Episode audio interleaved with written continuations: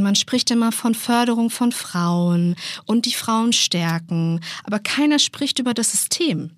Das System, was eigentlich vielleicht mal angepasst werden muss, damit ähm, sowohl Männer als Frauen da gleichberechtigt sind, weil ich kenne wenige Förderungsprogramme für Männer, ähm, damit sie aufsteigen können.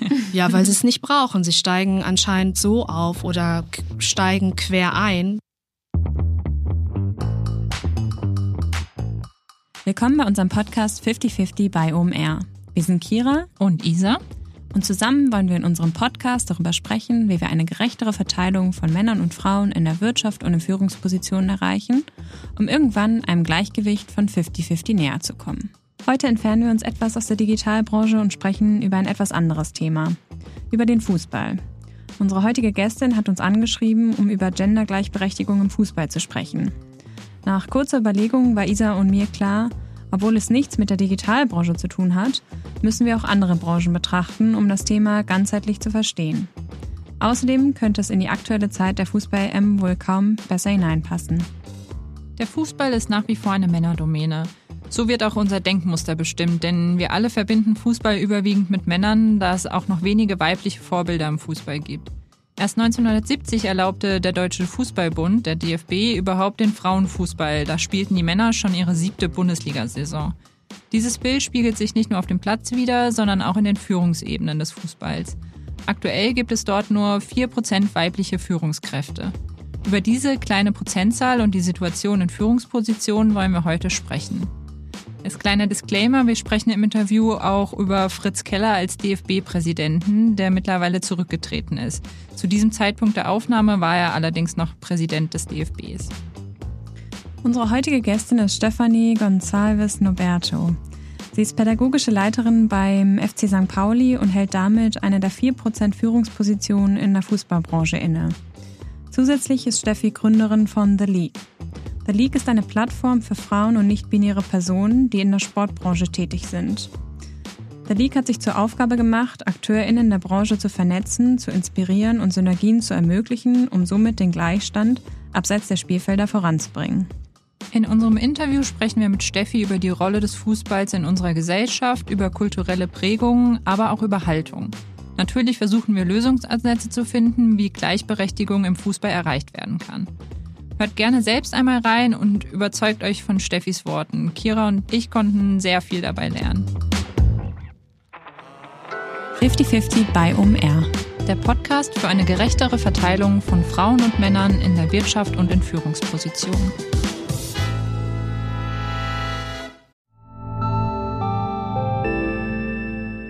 Werbung. Dein Cloud-Account wurde deaktiviert. Bitte neu anmelden. So oder so ähnlich könnte eine Mail bei dir im Postfach heißen, aber hinter der Webseite, hinter dem Formular steckt kein Tool, sondern ein Phishing-Angriff. Betrüger kommen so an die sensiblen Daten deiner Company und unser Partner SoSafe hilft dir dabei, um das menschliche Sicherheitsrisiko bei Cyberattacken zu minimieren. In den letzten drei Jahren hat nämlich jedes zweite Unternehmen einen erfolgreichen Cyberangriff erlebt und Firmen investieren zwar Zeit und Ressourcen in Firewall und Technik, aber 85% aller Datenschutzvorfälle sind tatsächlich auf den Faktor Mensch zurückzuführen. Und SoSafe hilft durch verhaltenswissenschaftlich fundierten E-Learning, Gamification, intelligenten Angriffssimulationen, Risikoanalysen und Auswertungen dabei eine Human Firewall in deinem Unternehmen aufzubauen. Wenn ihr es testen wollt, auf sosafe.de/omr könnt ihr euch kostenlos für eine eigene individualisierte Phishing-Simulation anmelden. Also einfach mal testen, wie eure Klickrate im Unternehmen wäre auf solche Mails. Bisherige Unternehmen hatten da zum Beispiel 30 Prozent. Ihr könnt gucken, ob euer Unternehmen über- oder unterbietet. Alle Infos auf sosafe.de/slash omr. Werbung Ende. Hi Steffi, wir freuen uns sehr, dass du im 50-50-Podcast zu Gast bist. Ja, vielen Dank, dass ich dabei sein darf. Ich freue mich sehr auf euch und das Gespräch. Ja, wir uns auch. Ja, heute möchten wir über das Thema Frauen im Fußball und vor allen Dingen auch in Führungspositionen sprechen. Was fällt dir denn spontan als erstes ein, wenn du an das Thema denkst? Mmh Tatsächlich an viele Zahlen. Ich befasse mich die letzte Zeit immer mehr mit Zahlen rund um ähm, Sport und ähm, wir hatten bei The League ein Event, es nannte sich 96 zu 4. Das ist ähm, der prozentuale Spielstand ähm, in der Besetzung zwischen Männern und Frauen im deutschen Fußball und wir haben aktuell vier Prozent Frauen in Leitungspositionen im deutschen Fußball. Ähm, muss dann aber auch an die 60 Prozent denken. Wir haben in Deutschland 60 Prozent Frauen, die ein aktives Interesse haben an Sport und ähm, ja, da tatsächlich als eine wichtige Konsumentengruppe ähm, aktuell noch nicht bedient werden. Ja, da ist auf jeden Fall Aufholungsbedarf und deswegen sprechen wir auch heute. Ähm, wir sind schon ganz gespannt, was du alles erzählst. Du hast äh, The League gegründet, du hast es gerade schon angeschnitten. Ähm, das ist eine Plattform für Frauen in der Sportbranche. Kannst du uns ein bisschen erzählen, warum braucht es eine solche Plattform? Äh, ja, ich würde dazu dafür gerne kurz ausholen. Ich bin seit ähm, drei Jahren beim FC St. Pauli als pädagogische Leiterin tätig und bin da tatsächlich quer eingestiegen. Also ich komme eher aus dem soziokulturellen, kreativen Bereich und muss ehrlich zugeben, das war für mich dann tatsächlich schon ein kleiner Kulturschock. Ähm, bis jetzt immer noch die einzige Leitung, weibliche Leitung im Nachwuchsleistungszentrum und bis vor einiger Zeit auch ähm, in regelmäßigen Abständen die einzige Frau mit 20 Männern an einem Tisch. Und ähm, ich schätze meine männlichen Kollegen sehr, aber natürlich äh, macht es, ihr kennt es wahrscheinlich auch, und schon einen Unterschied aus, wenn man ähm, da als Minderheit sitzt, äh, nenne ich es mal. Ne? Es sind einfach andere Vibes, eine andere Sprechkultur, eine andere andere Art von ähm, Probleme lösen und habe für mich gemerkt, okay, hier kann etwas nicht stimmen. Und so von meinem Naturell her mag ich es Probleme auch direkt anzupacken. Also klar, einmal drüber meckern, ein zweites Mal auch okay, aber ein drittes Mal dann schau, was du verändern kannst. Und ähm, hatte dann tatsächlich beim FC St. Pauli, wo ich gut aufgehoben bin, die Möglichkeit gecoacht zu werden. Da war so das Thema, meine Führungsfunktion und meine Rolle als Frau tatsächlich ein ganz wichtiges Anliegen für mich. Ich war 27, als ich in diese Funktion bewusst eingestiegen bin, habe aber auch gemerkt, dass ich irgendwie auch an meine Grenzen komme und da auch äh, professionell gecoacht werden will und habe für mich in diesem Prozess gemerkt, okay, ich möchte einen Raum schaffen für Frauen, für nicht-binäre Personen aus der Sportbranche, wo wir uns austauschen können. Und ähm, ja, wie das so ist, zeitlich natürlich privat, beruflich keine Zeit. Äh, mhm. Dann kam aber Corona und dann habe ich gedacht, okay, wenn ich jetzt wann dann? Und dann habe ich losgelegt. Und äh, genau, The League äh, ist eine Initiative für Frauen und nicht-binäre Personen. Wir schaffen Raum für den fachlichen Austausch, äh, gegenseitiges Inspirieren, ähm, aber auch ein Vorbild zu schaffen, das fehlt enorm. Und ähm, ganz wichtig, auch Sichtbarkeit zu schaffen. Da finden regelmäßige Events statt. Ähm, ein Beispiel, ähm, ein Clubhouse-Talk mit Katja Kraus zum Thema ähm, Macht der Sprache und warum ist es so wichtig, dass Frauen untereinander sich supporten. Und ähm, ja, die League ist am Wachsen. Das hätte ich nie gedacht. Der Bedarf ist tatsächlich enorm. Es kommen super viele Frauen und nicht-binäre Menschen auf uns zu und auch immer mehr auch Unternehmen, die einen fachlichen Austausch suchen und Unterstützung benötigen, um das ja, Thema bei sich selbst auch intern voranzubringen. Und machst du das alleine? Ähm, ich mache das aktuell mit einer Grafikdesignerin, Anissa Carrington. Das ist eine Freundin von mir, äh, eine begabte Grafikdesignerin, die mich damals da auch gepusht hat, äh, das zu tun. Ähm, und ich sage auch immer, so komplett alleine mache ich es ja nicht, weil äh, mit The League will ich auch Synergien entstehen lassen. Also ich mache die Events ja immer in Kooperation mit jemandem. Und meistens achte ich darauf, dass ich Frauen reinhole, die vielleicht ähm, noch nicht so die Sichtbarkeit bekommen haben oder die Aufmerksamkeit Aufmerksamkeit bekommen haben. Und ich möchte denen gerne diese Bühne bieten, um sie zu pushen und damit sie sich auch weiterentwickeln können. Und deswegen dieser Prozess von einer Idee bis zur Umsetzung des Events bin ich nie alleine. Da kommen immer äh, viele Menschen dazu, die unterstützen oder die halt Teil des Events sind. Sehr schön. Dann hatte die Corona-Pandemie ja für dich auf jeden Fall was Positives, würde ich sagen. Ja, definitiv. Ich habe es genutzt äh, Und für, für die mich. Sportbranche. Ja, ja, mega, sehr cool. Ähm, ja, wir haben gerade schon gehört, im Fußball sind nur 4% der Leitungspositionen von Frauen besetzt.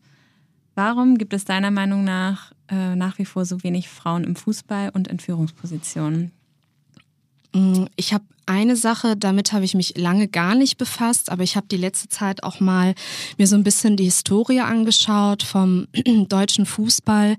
Ähm, wenn man sich das mal anguckt, in den 50er Jahren, also noch gar nicht so lange her, ähm, war Fußball für Frauen offiziell verboten. Ähm, auch beim DFB wurde das damals aufgehoben, ähm, also in die Wege geleitet und ähm, erst in den 70er Jahren ähm, wieder aufgehoben vom DFB. Und sogar da gab es dann auch noch Sonderregelungen. Ähm, Frauen haben nicht 90 Minuten gespielt, sondern zweimal 30 Minuten. Äh, Frauen durften keine Stollenschuhe tragen und Frauen hatten andere Bälle, die wohl kleiner waren. äh, man war der Meinung, aus biologischen Gründen, die Frau sei halt nicht dafür geschaffen, Fußball zu spielen. Und ja, das kann man sich jetzt gar nicht mehr so vorstellen. Aber ich glaube, das halt noch so ein bisschen nach. Ähm, wenn man sich so das Präsidium Präsidium anschaut von verschiedenen Verbänden, sind da ja viele alte weiße Männer, die ein Teil dieses Systems ausgemacht haben. Ähm, eines der weiteren Gründe ist die Außendarstellung. Also wenn man sich den Fußball anguckt, ich weiß nicht, inwieweit ihr euch gerne Bundesliga anguckt. Ähm, nicht so viel. Nicht so ich gucke schon öfter mal St. Pauli. Äh, mein Freund ist großer St. Pauli-Fan. Ja, dann würde ich äh, also auch alle, die zuhören, einfach mal empfehlen, sich ähm, in der der Pause sich die Werbung bewusst anzuschauen und darauf mal zu achten, wer eigentlich angesprochen wird. Und ähm, ich bin da natürlich getriggert und ähm, sehe es natürlich und es ist halt hauptsächlich, äh, sieht man dann in der Werbung normschöne Männer, die für ein Produkt werben, die dann vielleicht auch noch irgendwie klischeemäßig irgendwas in Anführungsstrichen männliches machen, zum Beispiel Grillen. Und äh, da merkt man, okay, da läuft eindeutig was schief. Also auch die Sprache. Ähm, also im Fußball, ich bin ja in der sportlichen Abteilung tätig, da sprechen wir halt wirklich von Sachen wie sei ein Mann und du musst hungrig sein und du musst willig sein und ähm, ja, das ist, das ist Sprache und das macht halt einfach was aus und da fühlst du dich als Frau einfach überhaupt nicht ähm, angesprochen. Ja. So. Ja, das stimmt. Und da gibt's, äh, da gibt's noch tausend andere Gründe, ne? Also ähm, wenn ich mir auch so äh, die Arbeitsmodelle anschaue oder die Führungsmodelle. Also ähm, ihr seid da definitiv ein Stück weiter als wir im Fußball. So Themen wie New Work, das, ähm, das kennen wir fast gar nicht im Sport. Das kann ich, glaube ich, auch echt so unterschreiben. Äh, wir sind da auf einem guten Weg, aber ganz viele Vereine und Verbände sind da total veraltet und verstaubt. Und man sagt ja auch immer, der Sport ist knallhart und deswegen brauchen wir Männer, die noch härter sind. Und ähm, genau auch da fühlt sich natürlich keine Frau angesprochen. Ich finde sowieso, ich persönlich finde, autoritäre Führungsstil, das kann man sowieso auch in Frage stellen heutzutage. Und es trifft halt nicht mehr den Zeitgeist. Und ich finde das einfach enorm schade, weil der Sport, speziell der Fußball, ähm, hat so eine Kraft und so viel Potenzial und die ganze Welt liebt es. Und ähm, man müsste halt wirklich einfach nur umschalten, um das zu ändern, damit Frauen sich auch angesprochen fühlen und sich denken, okay, da kann ich auch hin. Du hast eben schon den St. Pauli ähm, oder den Verein St. Pauli oder beziehungsweise ich habe ihn angesprochen. ähm, ist ja nicht weit von uns. Äh, wir müssen nur äh, die Sternstraße überqueren und dann sehen wir das St. Pauli-Stadion. Und wir wissen alle, ähm, dass St. Pauli für bestimmte Werte einsteht. Trotzdem gibt es bislang nur dich und deine Kollegin Anne Kunze, die, Hauptamt, die im hauptamtlichen Bereich in Leitungsfunktionen tätig sind.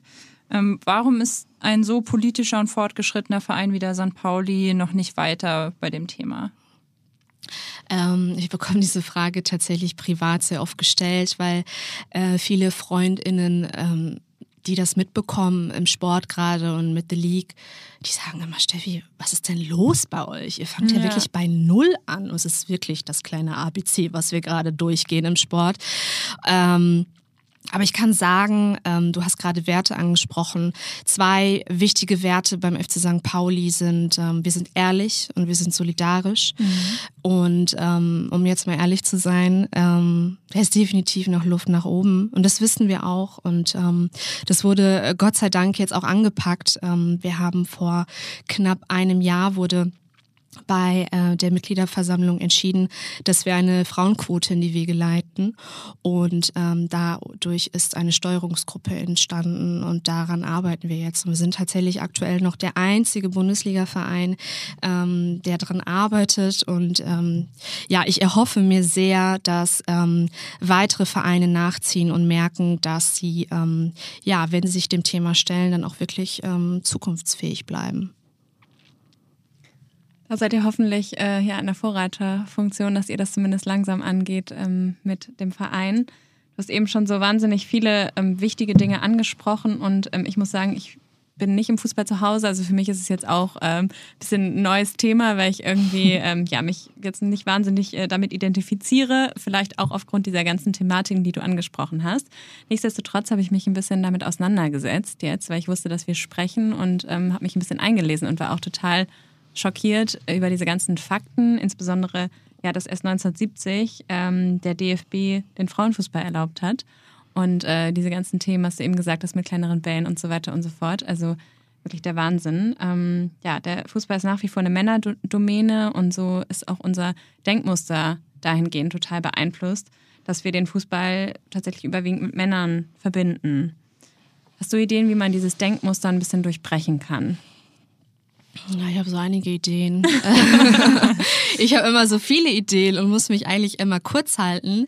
Also was ich ganz wichtig finde, um eine Haltung zu entwickeln, ist ein Zugeständnis, dass wir sexistisch sozialisiert sind und im Sport sowieso hochgradig. Und das ist erstmal weiter nicht schlimm. Wir können nichts dafür, dass wir so aufgewachsen sind, aber wir können halt was dafür, wenn wir es nicht ändern. Und ich weiß nicht, wie es euch so ergeht, aber ähm, ich habe mal so ein bisschen zurückgeschaut, mein zehn, elfjähriges Ich, was ich so in der Schule gelernt habe. Und ja, die Namen Mozart und Goethe sind halt hängen geblieben, aber keiner hat mir irgendwie was von einer Marie Curie oder Wilma Rudolph erzählt. Und ähm, ich finde, da sollte es dann halt schon anfangen, ähm, ja, Denkmuster zu durchbrechen, um zu merken, dass wir auch eine Vorbildfunktion haben. Ähm, dann kommt hinzu, dass ähm, einfach klar sein sollte, dass wir hier nicht von einem Thema sprechen, was sich nur auf Gleichberechtigung bezieht, sondern wir sprechen hier wirklich um äh, über ja die Chance, ähm, Gewinn zu erzielen für ein Unternehmen. Also aktuelle Zahlen ähm, sagen, dass ähm, wenn 30, über 30 Prozent Frauen im obersten Management ähm, in einem Unternehmen tätig sind, das einen Reingewinn von über 15 Prozent ergibt. Und ich finde, daran sollte man ansetzen. Natürlich ist das Thema Gleichberechtigung auch wichtig, sollte nicht relativiert werden. Mhm. Ähm, aber es geht ja auch darum, wenn man wirklich die Menschen erreichen will, die festgefahrene Denkmuster haben, dann sollte man denen das auch so, ähm, ja, ein Stück weit vorzeigen und wirklich mit Fakten arbeiten von der sachlichen Ebene und nicht immer nur, ja, die emotionale Ebene ähm, erreicht nicht jeden. So, das ja. ist tatsächlich, das sind so zwei wichtige Punkte, ähm, die ich habe und ähm, was mir tatsächlich noch einfällt dazu ist, ihr hattet, äh, wir hatten gerade schon darüber gesprochen von eurer, von eurem Gast bei der dritten Podcast-Folge war das, glaube ich. Mhm. Der sprach von seiner Tochter, ähm, die ähm, Bücher liest, ähm, Little Little People Big Dreams, Little People Big Dreams ja, war das, ja. glaube ich. Und ähm, sie hatte dann Coco Chanel kennenlernen dürfen, dürfen über das Buch. Und ähm, ja, das ist, das brauchen wir. Wir brauchen diese Repräsentation. Das wird wirklich unterschätzt, dass junge Menschen und Kinder das aufgezeigt, denen muss das aufgezeigt werden, ähm, damit sie wirklich wissen, okay, das ist möglich, das kann ich mir wirklich erträumen und erarbeiten. Also ähm, wahrscheinlich kennt ihr auch dieses Sinnbild um Kamala Harris, die Vizepräsidentin dann geworden ist. Und da gab es so ein Bild, was so auf Social Media viral gegangen ist. Ähm, schwarze Mädchen vorm Fernseher, die dann halt Kamala Harris gesehen haben. Ja. Und das eigentlich ja, ja suggeriert, wie wichtig es ist, dass wir schon von klein auf ähm, was mitbekommen. Und das zum Thema Denken, Denkmuster nochmal. Die Menschen, die wirklich da so festgefahren sind, jeder von uns hat Kinder um sich herum. Entweder hat man eigene Kinder oder man ist Patentante, Patenonkel oder Freund, Freundin hat ein, hat ein Kind um sich herum. Und ja. dann zu sagen, hey, das ist doch unsere Zukunft. So, lass uns da ansetzen und langfristig ähm, ja, planen, um diese Generation anzusprechen. Ja, wir haben oder man bereitet sich ja immer gut vor für den Podcast. Ich habe auch viele Artikel gelesen und da war auch öfter mal die Rede von, meine Kinder wissen jetzt, dass sie Bundeskanzlerin werden können, aber sehen sie eher nicht in ähm, Führungspositionen im Fußball. Das finde ich ist ja auch nochmal so, so ein Zitat, das hängen bleibt ähm, und wo man merkt, man braucht einfach Vorbilder, um vorzuleben, dass es funktioniert und dass es geht. Ja, total. Ich habe da auch tatsächlich ein Beispiel aus, aus meinem Arbeitsalltag. Ähm, ich leite unsere Internate und bin in regelmäßigen Abständen dort und ähm, dort leben acht Spieler ähm, zwischen 16 und 19, unsere sogenannten Top-Talente. Und ähm, ja, ich saß dann am Mittagstisch und dann kam ein Spieler nach Hause und war so ähm, total genervt von der Schule, langweilig und nicht spannend und nicht ähm, ansprechend. Und habe ich gesagt, okay, ähm, ja, erzähl doch mal, wie stellst du dir das denn vor? Wie sollte Schule oder Unterricht gestaltet sein, damit du dich angesprochen fühlst, damit du Spaß an Lernen hast? Wir kennen das ja alle. Wir sind, wenn eine intrinsische Motivation gegeben ist, dann haben wir natürlich richtig Bock, Gas zu geben. Ja. Und ähm, ja, der sprühte vor Ideen. Ich hätte am liebsten mitgeschrieben und das der Schulbehörde mitgegeben. Ähm, und das ist halt, das wird unterschätzt. Und wenn man überlegt, ähm, diese ganzen Bewegungen, Fridays for Future und Black Lives Matter, das wurde von jungen Menschen initiiert. Und während wir Erwachsene uns darüber aufregen, dass Kinder und Jugendliche einmal die Woche freitags im Unterricht fehlen, wird vergessen oder wird nicht darauf geachtet, dass Kinder und Jugendliche gerade auf die Straße gehen, um eine Verantwortung äh, zu übernehmen für ihre Zukunft. Und ich finde, das ist die Kraft und da sollten wir wir ansetzen, weil ähm, wenn wir auch so in diesen Generationen ähm, denken, ich bin jetzt halt aus der Generation Y und Generation Z, ne? also vielleicht kennt ihr das auch. Ich habe zum Beispiel meinen letzten Job ähm, gekündigt, weil ich mich mit meinem damaligen, meiner damaligen Arbeitsstelle ähm, nicht mehr identifizieren konnte. Ich war bei der Stadt Hamburg tätig und habe gemerkt, hier gehöre ich nicht hin, hier kann ich mich nicht entfalten, ähm, hier kann ich mich auch irgendwie persönlich nicht weiterentwickeln. Und dann bin ich im Fußball gelandet. Und das ist, äh, also risikoreicher geht's gar nicht mehr. Also bei jedem Spiel ähm, pocht es bei mir, weil das natürlich einen Einfluss auf meine Arbeit hat und natürlich auch auf die Stimmung am Arbeitsplatz. Und ähm, die nächste Generation, die ist da schon extremer, die sind da noch äh, bewusster. Die sagen sogar, wir wollen auch am Arbeitsplatz uns selbst verwirklichen. Und wenn ich mir überlege, wie weit wir mit dem Sport sind, also wenn noch nicht mal meine Generation zu 100 Prozent angesprochen wird, äh, da müssen wir halt auch wirklich, also Fahrtwind jetzt äh, schnell äh, machen, um ähm, dahin zu kommen, diese Generation zukünftig zu erreichen. Ja, du hast ja. eben schon angesprochen, dass es eigentlich bei den äh, Kindern anfängt und bei der Erziehung dieser. Ähm, ich glaube, das ist wahnsinnig schwierig. Ich ähm, habe mich da neulich mit einer ähm, netten Arbeitskollegin drüber unterhalten. Grüße gehen raus an Julia, die bald ein Kind bekommt und ähm, eine Tochter. Und äh, wir haben uns darüber unterhalten, ähm, wie ihr Kinderzimmer aussieht. Und die hat eben, eben darauf bewusst geachtet, dass es nicht rosa ist und klischeemäßig. Und wir haben auch darüber gesprochen, wie man denn sein Kind äh, ja, geschlechtsneutral erzieht und äh, nicht so mit diesen Klischees irgendwie direkt konfrontiert. Ich glaube, man kann sich das immer vornehmen, aber es sind ja dann letztendlich auch noch ähm, ja, die Kindergärten und die Schule und Freundinnen und ähm, ganz viele Akteurinnen, mit denen dann die Kinder irgendwann konfrontiert werden. Und eigentlich muss es ja schon dann ähm, ja, im äh, Dorf, örtlichen Dorfverein anfangen, dass da Frauenfußball zum Beispiel ganz normal ist, wenn wir es jetzt auf, auf Fußball münzen. Ähm, ich glaube, das ist nochmal ein wahnsinnig wichtiges Thema, weil ich glaube, man kann sich da als Eltern auch ganz, ganz viel vornehmen und äh, die Umsetzung ist dann letztendlich doch ziemlich schwierig, weil es in der Gesellschaft eben noch nicht so angekommen ist und ähm, ja, Kinder dann auch mit ganz vielen ähm, ja, anderen AkteurInnen halt eben konfrontiert werden. Ne? Ja, und es ist lustig, dass du sagst. Grüße gehen raus an Annika, weil ich habe gestern mit einer Freundin gesprochen, die angehende Lehrerin ist und die hat mir Dinge erzählt. Da habe ich gesagt, Annika, das nehme ich morgen in diesen Podcast mit rein. Das geht gar nicht. ähm, ja, also sie ist. Ich bin ja nicht an einer Schule tätig und ich erwarte da eigentlich, dass man da bisschen weiter ist, weil man muss ja sagen, unsere Gesellschaft ist ja schon ein bisschen weiter. Ne? Dank vieler smarte Menschen, äh, aber auch Social Media kriegt man natürlich viel mit. Und da war die Aufgabe in der Klasse, ähm, es ging um das Thema äh, Körper des Menschen und ähm, die Kinder sollten ähm, die ähm, Charaktereigenschaften von Mädchen und Jungs zuordnen. Und dann kamen halt so Sachen wie, die Mädchen haben lange Haare, die Mädchen sind süß, ähm, der Junge ist stark. Und das ist so toxisch. Ähm, also auch da ist einfach eine immense Verantwortung. Und würden wir da starten, dann wäre halt wirklich schon, dann wären wir schon viel weiter. Und dann müsste es nur noch äh, kommen, dass Nachwuchsleistungszentren in Deutschland auch noch für Mädchen sind. Das sind sie ja aktuell nicht. Ähm, dann wäre meiner Meinung nach schon ein Meilenstein äh, gesetzt, weil die größten Sozialräume von Kindern jetzt mal ähm, gemünzt auf Fußball ist ja äh, Schule. Mhm und dann im Nachwuchsleistungszentrum. Das ist der Alltag, da gibt es nichts anderes dazwischen. Und wenn Sie in der Schule was dazu lernen würden und ähm, in den Nachwuchsleistungszentren wären auch noch Mädchen, dann hätten wir ein ganz anderes Selbstverständnis und dann hätten wir auch eine ganz andere Kultur in diesen Nachwuchsleistungszentren. Also das, ähm, das wird momentan noch verpasst und da muss ich sagen, da bin ich rigoros, da sage ich, ähm, das ist kein Hexenwerk. Es ist wirklich kein Hexenwerk, äh, Veränderungen voranzubringen bringen. Man muss es wollen. Ja, absolut.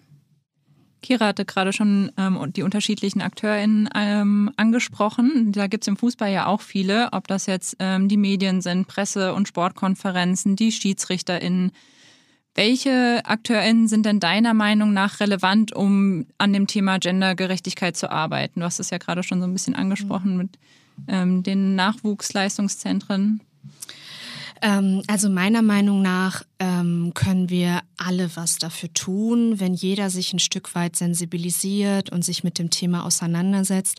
Es geht ja nicht darum, dass ähm, ein einzelner Mensch die Sportwelt bewegt, sondern wenn jeder seinen Beitrag leistet, ähm, wie auch immer, dann sind wir, glaube ich, schon ähm, ja, auf einem guten Weg. Also mal ein Beispiel zu nennen, ähm, man muss ja nicht unbedingt gleich eine Initiative gründen, wie ich es getan habe, aber ähm, ja, zum Beispiel Fehlverhalten ansprechen. Also zum Beispiel von Männern, die nicht davon betroffen sind. Äh, von denen wünsche ich mir wirklich, dass sie solidarisch sind.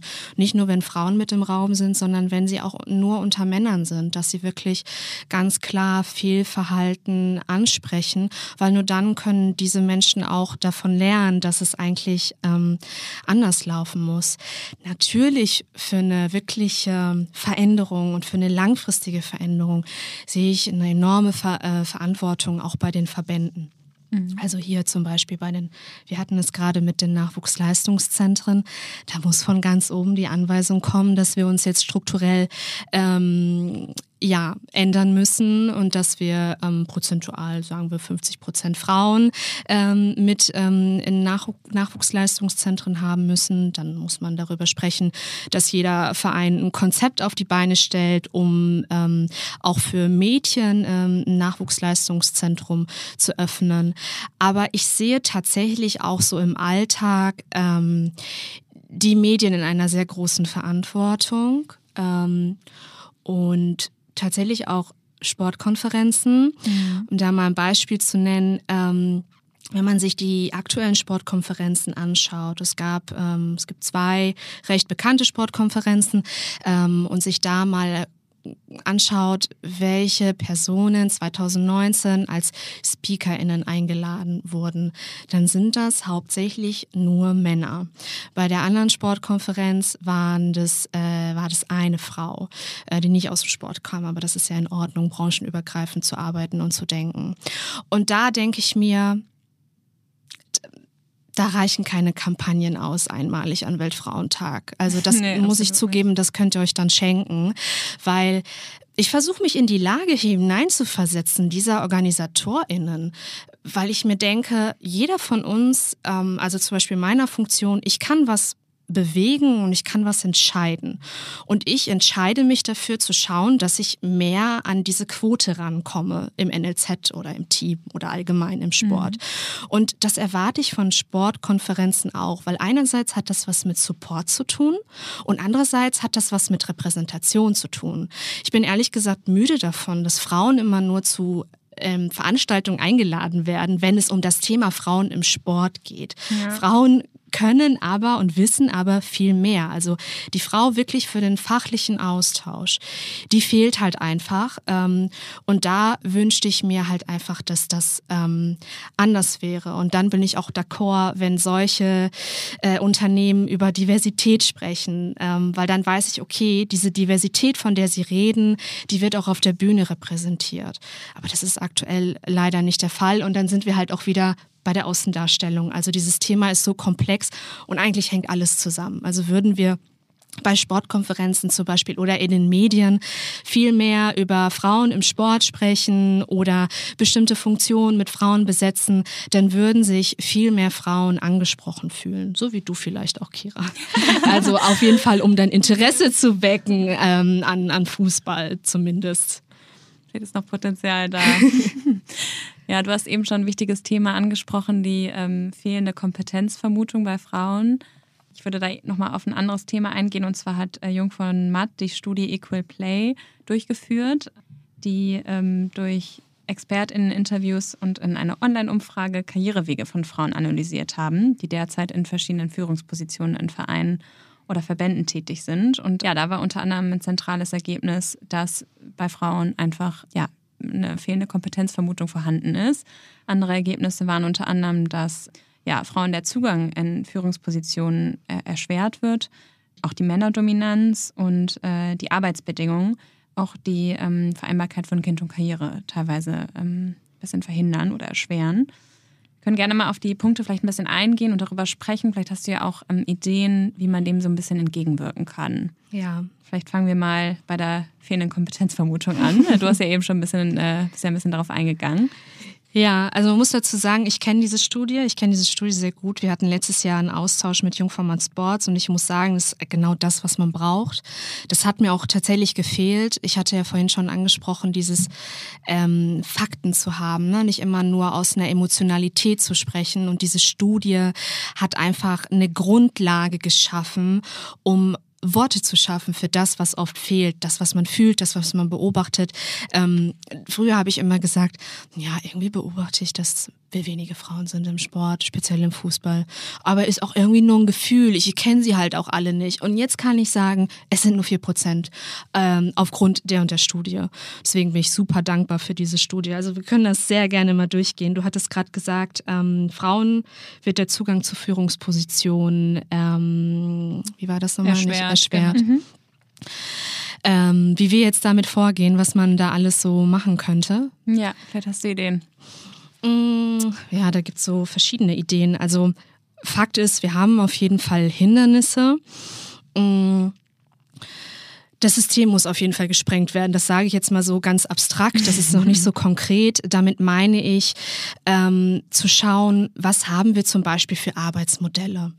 Ähm, wie ist unser Image? Wie ist unsere Wahrnehmung? Ähm, wie können wir unsere Sprache dahingehend anpassen, dass Frauen sich angesprochen fühlen? Auch so ein bisschen sich selbst zu reflektieren. Wie ist der Ist-Stand? Welche Hindernisse haben wir aktuell vielleicht intern?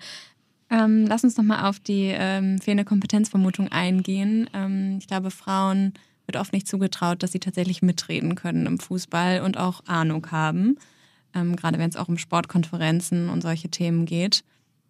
Wie durchbricht man das? Ähm, ja, ich hatte ja vorhin schon, schon so ein bisschen die Historie angeschnitten und äh, meiner Meinung nach hat das auch wirklich mit einer ähm, kulturellen ja, mit einer kulturellen Prägung zu tun, ähm, was man für ein Bild hat von Frauen. Ähm, und ich denke, hier muss sich der Fußball auch ein Stück weit hinterfragen. Mm, also ne, diese autoritären Führungsstile, inwieweit trifft das halt eigentlich überhaupt noch ähm, den, den Zeitgeist? Ähm, welche Modelle haben wir? Ähm, da muss man auch dazu sagen, ähm, es gibt ja auch viele Männer, die quer einsteigen. Ähm, da spricht keiner über Kompetenzen. Ist mal unter uns gesagt. äh, nee, aber tatsächlich, also es gibt ja sehr viele ähm, aktive Fußballspieler, die ihre Karriere beenden. Ähm, ich bezweifle, dass sie die Möglichkeit hatten, neben der aktiven Karriere sich ein zweites Standbein aufzustellen. Einige tun es, aber nicht alle. Ähm, und sie werden dann eingesetzt und da fragt keiner nach Kompetenzen. Ähm, und das finde ich halt einfach schade, dass wenn wir von Frauen sprechen, dann immer direkt dieses Ja, aber wir müssen ja Frauen haben, ähm, die dann auch wirklich kompetent sind. Ja, das ist natürlich klar. In erster Linie zählt halt immer die Kompetenz, natürlich. Ähm, wir müssen da tatsächlich unsere, ja auch so ein Stück weit unsere Glaubenssätze hinterfragen. Ne? Was wollen wir eigentlich? Wo wollen wir eigentlich hin mit dem Fußball? Ähm, was können wir erreichen, wenn wir Frauen mit im Boot haben oder wenn wir da so ein Stück weit diverser sind? Ähm, das ist, sind die Fragen, die wir uns stellen müssen. Also wir sprechen hier wirklich ja, von einem Kulturwandel. Und so ein Wandel, so ein Change, ähm, das kennen wir, ähm, das ja, funktioniert nicht von einem Tag auf den anderen. Und wir brauchen dafür, um nochmal so ein bisschen, ähm, ne, was sind so die Schritte, die man gehen müsste? Wir brauchen EntscheidungsträgerInnen, die voller Überzeugung sind, dass das funktioniert, also dass wir Frauen und nicht-binäre Personen dabei haben müssen. Und wenn das nach innen kommuniziert wird und gelebt wird, dann ähm, entsteht da einfach eine ganz andere Kultur im Verein. Das kann ich mir auch vorstellen. Lass uns gerne nochmal auf den Punkt eingehen. Ähm, ja, die Arbeitsbedingungen erschweren die Vereinbarkeit von Kind und Karriere was auch ein zentrales Ergebnis der Studie war. Hast du da ähm, Erfahrungen oder Ideen? Ich persönlich habe noch nicht die Erfahrung gemacht. Ich muss tatsächlich auch sagen, dass ich mir da nicht so die Gedanken mache, was aber nichts heißt. Ich rede ja hier nicht stellvertretend für alle Frauen äh, in Deutschland aus der Sportbranche. Ähm, ich bin gerade guter Dinge. Corona hat dazu geführt, dass wir ganz viel hinterfragen. Also dieses mobile Arbeiten, ähm, Homeoffice, das war ja Wobei bei uns war das schon möglich, hin und wieder Homeoffice zu machen. Ähm, aber ich glaube jetzt noch mal mehr. Und ähm, ich erhoffe mir gerade so sehr, dass wir auch ähm, diese Hindernisse besprechen und gemeinsam schauen, wie wir da den ähm, Weg ebnen können. Dazu gehört aber auch wieder, wie ich es jetzt schon mehrmals benannt habe, dass die Arbeitsmodelle angepasst werden müssen. Ne? Also dass die Möglichkeit geschaffen wird, dass Frauen ähm, ähm, in Führungspositionen auch die Möglichkeit haben, in Teilzeit zu arbeiten und dass man das zum Beispiel ähm, als äh, Jobsharing ergänzt, ne? dass man halt zu zweit ähm, eine Abteilung leitet und führt. Jetzt haben wir ähm, die Herausforderung im Sport, speziell im Fußball, dass der Fußball immer sehr schnelllebig ist. Also es kann von einem Tag kann es richtig gut laufen und am anderen Tag kann es sehr schlecht laufen. Und da hat ähm, die, ähm, wie sagt man, ja, ähm, mir fehlen gerade die Worte dafür, aber wo wir gerade sportlich stehen genau, wo wir sportlich stehen, hat einen ganz großen Einfluss darauf, wie wir unsere Themen äh, priorisieren. Und ähm, da erhoffe ich mir aber gerade, ich, ich kann mir nicht vorstellen, dass nach Corona alle Menschen äh, einfach wie früher, als wäre nichts gewesen, an ihren Arbeitsplatz gehen und alles ist so wie vorher. Mhm. Ich erhoffe mir sehr, äh, und dafür werde ich mich auch bei uns stark machen, äh, dass wir das wirklich ähm, reflektieren und da ansetzen und schauen, welche, welche Möglichkeiten wir jetzt eigentlich ich mit dieser, ja, mit dieser einjährigen Erfahrung ähm, gemacht haben, weil ich sehe darin eigentlich extrem viele Chancen und ich sehe das tatsächlich auch schon ein Stück weit als Pilotprojekt. Ein sehr spannendes Pilotprojekt auf jeden Fall. ähm, du hattest eben auch schon mal über Quoten gesprochen. Ähm, ich würde gerne noch mal auf den DFB, der ja so ein bisschen über allem steht, eingehen. Fritz Keller, der Präsident vom DFB, fordert Diversität und mehr Weiblichkeit für den Fußball und damit einhergehend 30 Prozent der Leadership-Posten mit Frauen zu besetzen. Mm, unter anderem gibt es beim DFB ein Frauen-Leadership-Programm und mit Hannelore Ratzeburg sogar eine Geschle äh, Gleichstellungsbeauftragte. Findest du das glaubwürdig? Ähm, ich kenne dieses Programm. Ich habe mir das mal durchgelesen. Ähm, das ist tatsächlich für Frauen, ähm, die im Ehrenamt tätig sind. Das möchte ich nicht relativieren, weil ich wüsste nicht, wo der Fußball wäre ohne Ehrenamt. Äh, ist ja auch bei uns tatsächlich so, dass Präsidium und Aufsichtsrat ähm, mit ehrenamtlichen mhm. ähm, Personen ähm, besetzt ist. Ähm, also erstmal finde ich es gut, dass sie überhaupt einen Raum schaffen. Ähm, und ich finde es auch gut, dass ehrenamtliche Personen da ernst genommen werden und da die Möglichkeit haben, sich weiterzuentwickeln. Ähm, das ist aber meiner Meinung nach nicht genug, ähm, weil wir reden ja jetzt hier von Ehrenamt. Ähm, ich erwarte da aber eigentlich auch noch was in Richtung Hauptamt oder die Möglichkeit, ähm, da wirklich zu schauen, ähm, wie kommt man mit diesem Programm dann wirklich in die Führungsfunktion. Ähm, auch um mal hier ein paar Fakten zu nennen, äh, das Präsidium vom DFB besteht aus 19 Personen. Davon ist eine Frau. Durchschnittsalter ist 60 plus. Ähm, mhm. Hannelore Ratzeburg, ich habe sie kennengelernt, ist wirklich eine sehr inspirierende Frau, ist meines Wissens tatsächlich schon seit den 70ern oder 80ern ähm, beim DFB. Und die hat auch so einiges erreicht. Keine Frage, die ist auch da gar nicht wegzudenken. Aber wo sind die nächsten Frauen? Also da gibt es ja so einige, auch beim DFB. Und da ist es für mich so, das ist gut, dass ihr so ein Programm habt, nice to have, mhm. ähm, aber die Fakten zeigen, ähm, dass es noch nicht so wirklich gefruchtet hat. Da erwarte ich tatsächlich mehr. Und man muss sagen, ich habe ja vorhin das Thema Nachwuchsleistungszentrum angesprochen. Und ähm, da hat auch der DFB ein Mitspracherecht. Also dass man halt echt sagt, ähm, das wird strukturell angepasst. Ähm, solche Programme sind gut und wichtig. Ich möchte es nicht relativieren.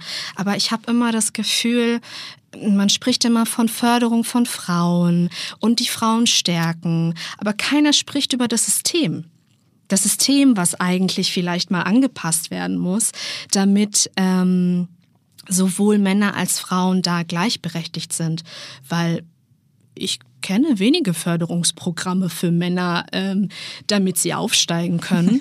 ja, weil sie es nicht brauchen. Sie steigen anscheinend so auf oder steigen quer ein. Bei mir hat das ja auch funktioniert. Und ähm, wie gesagt, nice to have. Ich finde es auch gut, dass sie es machen, gerade fürs Ehrenamt, aber da geht noch mehr. Es fühlt sich oft mehr nach Re oder viel reden, aber nicht machen an. Ne? Wenn, wenn solche Programme dann existieren, aber man das Gefühl hat, eigentlich steigen keine weiteren Frauen auf und die, die da sind, sind schon mehrere Jahre im Amt, ist das teilweise auch einfach nicht Sinn der Sache. Nee, und ich denke mir halt auch, äh, wie gesagt, wenn man sich das mal anschaut, das Präsidium, ich habe nichts gegen, äh, gegen alte weiße Männer, sowohl Hautfarbe als auch noch Haarfarbe weiß. Aber ich denke mir so, also ab einem bestimmten Alter oh, gebe ich doch der Zukunft, der Jugend oder den jüngeren Leuten mit dem frischen Wind, mit den neuen Einblicken ähm, die Möglichkeit und mache den Platz frei. Das ist das, was mir einfach fehlt. Und ich finde es total schade, dass wir da noch nicht so weit sind. Weil Frauen gibt es auf jeden Fall en masse, die ähm, dafür ähm, perfekt wären. Ja. Vor allen Dingen, wenn äh, Hannelore Ratzeburg tatsächlich schon seit den 70ern da ist, hat sie bestimmt schon, bringt sie viel Erfahrung und Expertise mit und gehört wahrscheinlich dann zu den Frauen, die ähm, akzeptiert werden. Und ähm, ja, ihr wird wahrscheinlich eine ähm, Kompetenz zugestanden, aber ansonsten äh, der frische Wind fehlt und ähm, die jungen Ideen und dann auch nochmal der Blick von außen. Ich glaube, es kennt ja jeder, wenn man mehrere Jahre bei einem Unternehmen tätig ist, dann hat man irgendwann eine Brille auf und ähm, ja, sieht gewisse Dinge auch gar nicht mehr. Ne? Ja, total. Am Ende fragen wir immer, äh, was die Top 3 Ideen wären, um zu 50-50 zu kommen. Jetzt hast du schon so viele tolle Ideen ähm, hier vorgestellt. Könntest du dich auf deine Top 3 Ideen sozusagen fokussieren? Also 50-50 ist ja immer mehr Frauen in der Wirtschaft und in Führungspositionen, jetzt gerne natürlich auf den Fußball bezogen. Denkst du, dass Quoten ähm, das Maß der Dinge sind oder ähm, wo siehst du sozusagen, wo siehst du das größte Potenzial? Also Quoten brauchen wir auf jeden Fall. Ähm, wir sprechen jetzt schon länger im Sport über Frauen im Sport und Gleichberechtigung und irgendwie kommen wir nicht voran. Und ich war ähm, sehr lange gegen, gegen eine Quote, weil ich dachte, ich möchte am Ende des Tages nicht hier als die ähm, Quotenfrau abgestempelt werden. Ähm, jetzt bin ich aber so weit, dass ich sage, ich mache mich stark dafür, dass in allen Vereinen die Quote eingeführt wird, weil ähm, ich merke immer mehr, okay, wir brauchen diesen externen Druck. Das ist ja auch das, was Katja, Katja Kraus ja immer sagt. Und die Frau, die hat die Erfahrung durchgemacht. Ne? Also da, wo ich jetzt stehe, mit meiner Haltung, mit meiner Meinung und mit The League, da muss man sich vorstellen, da stand Katja Kraus schon vor einigen Jahren. Und irgendwie ist da noch nicht so viel passiert. So, anscheinend ist der Wille nicht da. Ähm, der Fußball ist ein Stück weit autonom, hat da so seine eigene Welt geschaffen. Und jetzt liegt es wirklich bei den EntscheidungsträgerInnen zu sagen, alles klar, das ist jetzt die Anweisung, die Quote muss eingeführt werden. Das ist für mich so das ist für mich Top 1. Für mich ist eigentlich alles Top 1. Äh, dann kommt eigentlich noch so ein bisschen auch, was heißt ein bisschen, die Haltung. Ne, also, dass man ähm, weiß, wir sprechen hier nicht nur von einer sozialen Verantwortung, sondern wir sprechen wirklich von einem Gewinn für das Unternehmen, für das Team, auch für die Außenwirkung, für die Zukunft. Ähm, wo soll das denn hinführen, wenn SponsoringspartnerInnen sich weiterentwickeln und der Fußball hinterherhinkt und man dann gar nicht mehr so eine gemeinsame Ebene findet? Also das stelle ich mir ähm, ja sehr herausfordernd vor und tatsächlich dann auch nicht mehr ähm, attraktiv tief. Und als Top 3 tatsächlich, und das kann ähm, jeder Verein bei sich umsetzen, so ein Stück weit so ein Refreshing. Also ähm, eine Arbeitsgruppe in die ähm, initiieren mit ähm, diversen Leuten ähm, aus dem aus dem Verein, um zu schauen, wo stehen wir, wo wollen wir hin, ähm, eine Umfrage in die Wege zu leiten, ähm, wie ist unsere, wie ist die Wahrnehmung, ähm, brauchen wir einen Imagewechsel. Ähm, boah, da kann man so viel machen auf verschiedenen Ebenen. Aber wie gesagt, das muss man dann am Ende des Tages auch wollen. Ja, vielen, vielen Dank dir, Steffi. Ich glaube, wir haben super viele Einblicke bekommen und viele Ideen, was wir ändern können. Und ich glaube, Kira und ich haben auch sehr viel gelernt. Mega viel. Du hast es so alles äh, top auf den auf den Punkt gebracht und äh, hast die Zahlen im Kopf. Also es war wirklich ähm, on point und ähm, super inspirierend sozusagen, das nochmal aus einer Perspektive gespiegelt zu bekommen. Also ich habe mich, wie gesagt, noch nicht wahnsinnig viel damit beschäftigt. Natürlich war mir die Problematik bewusst und ähm, ich wusste, dass es alles, äh, ja, das Thema Fußball eine Männerdomäne ist und ich mich auf jeden Fall nicht damit identifizieren kann. Aber ähm, ja, jetzt nochmal das so ein bisschen ähm, faktenbasiert aufbereitet zu bekommen, ist, glaube ich, äh, nicht nur für uns, sondern für alle HörerInnen eine echte Bereicherung. Und äh, wir wünschen dir auf jeden Fall schon mal viel Erfolg mit der League und ähm, sind gespannt, wie es weitergeht im Fußball. Ja, vielen Dank auch an euch überhaupt, dass ihr mir ähm, diese Plattform, äh, Plattform gibt, ähm, auch ein Stück weit hier Sichtbarkeit zu schaffen ähm, für das Thema und hoffentlich viele Menschen zu erreichen, ähm, die Bock haben, da so Veränderungen voranzubringen. Danke euch. Und hoffentlich auch motiviert sind, genau. in der Sportbranche einzusteigen. ja, genau. Ich hoffe doch. Ich liebe den Sport. Es ist toll. Bewerbt euch, seid dabei. Aber genau, wir müssen, wir müssen auf jeden Fall ähm, was tun, damit, damit es attraktiv bleibt. Ja. Danke, Steffi. Danke, Danke. euch. Wir hoffen, die Podcast-Folge hat euch inspiriert und eventuell seid ihr jetzt ja sogar motiviert, auch einen Teil zur Genderdiversität im Fußball beizutragen. Sei es beispielsweise durch das Unterstützen von Initiativen wie The League oder vielleicht kommt ja auch für euch selbst eine Führungsposition im Fußball in Frage. Uns erreichen regelmäßig zahlreiche Vorschläge für Podcast-Gästinnen und Feedback zum Podcast. Das freut uns sehr und bringt uns natürlich immer weiter.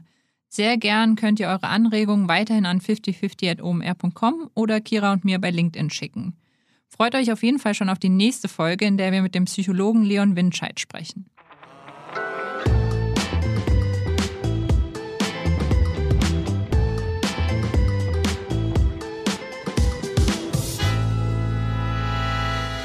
Dieser Podcast wird produziert von Podstars bei OMR.